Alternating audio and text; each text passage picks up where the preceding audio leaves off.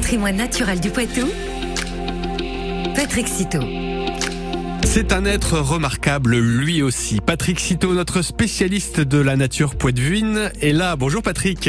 Bonjour Ludovic, bonjour à tous. Patrick, vous nous emmenez ce matin à une trentaine de kilomètres à l'est de Niort, dans les Deux-Sèvres. Vous nous faites découvrir les êtres remarquables de la forêt de l'Ermitain. Nous sommes ainsi de retour dans ce superbe massif forestier.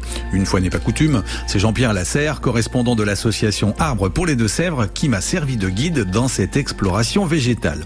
L'occasion de pousser plus en avant la découverte de la forêt de l'Ermitain. Cette magnifique forêt comporte des châtaigniers, des bouleaux et des chênes. Comme je vous l'ai récemment raconté, un des spécimens, un chêne CP, y a obtenu le label d'arbre remarquable de France. Mais d'autres habitants de cette contrée boisée se sont également vus par cette distinction. Cet espace peuplé de végétaux abrite ainsi non pas un, mais huit êtres magnifiques et remarquables. Ces octuors feuillus jouent une gamme au perché.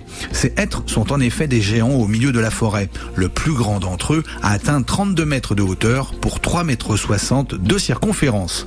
Leur rareté en Deux-Sèvres en fait des arbres d'autant plus précieux dans cette partie de la France.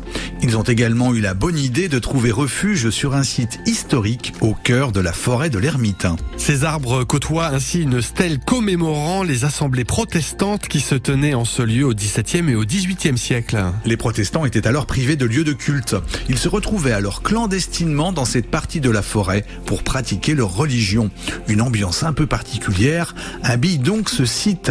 Installé sous les hêtres, on croirait par instant entendre les paroles issues de ce passé lointain. Mais c'est le chant des oiseaux et le souffle du vent dans les branches qui composent aujourd'hui l'arrière-plan sonore de ce coin des Deux-Sèvres où on grandit nos êtres. L'intérêt de ces arbres est également reconnu par les équipes de l'Office national des forêts. L'espace sur lequel sont enracinés les hêtres a en effet été classé en îlot de sénescence. La zone est ainsi laissée en libre évolution. La main de l'homme n'y intervient donc plus. La mort naturelle de nos arbres venant à terme conclure cette belle aventure. Avant que cette triste conclusion ne soit au programme, vous avez encore largement le temps d'aller observer les hêtres. Pour apercevoir nos huit colosses, rendez-vous à l'entrée sud de la forêt. Vous pouvez stationner votre véhicule près du réservoir d'eau présent à cet endroit. Il vous suffira ensuite de marcher sur 200 mètres et prendre le premier chemin à gauche pour atteindre nos huit êtres remarquables et partager quelques instants de leur vie en forêt de l'Ermitain. Merci pour cette belle découverte, Patrick Citeau. Bon dimanche Et maintenant, Patrick Citeau, on le retrouve sur FranceBleu.fr.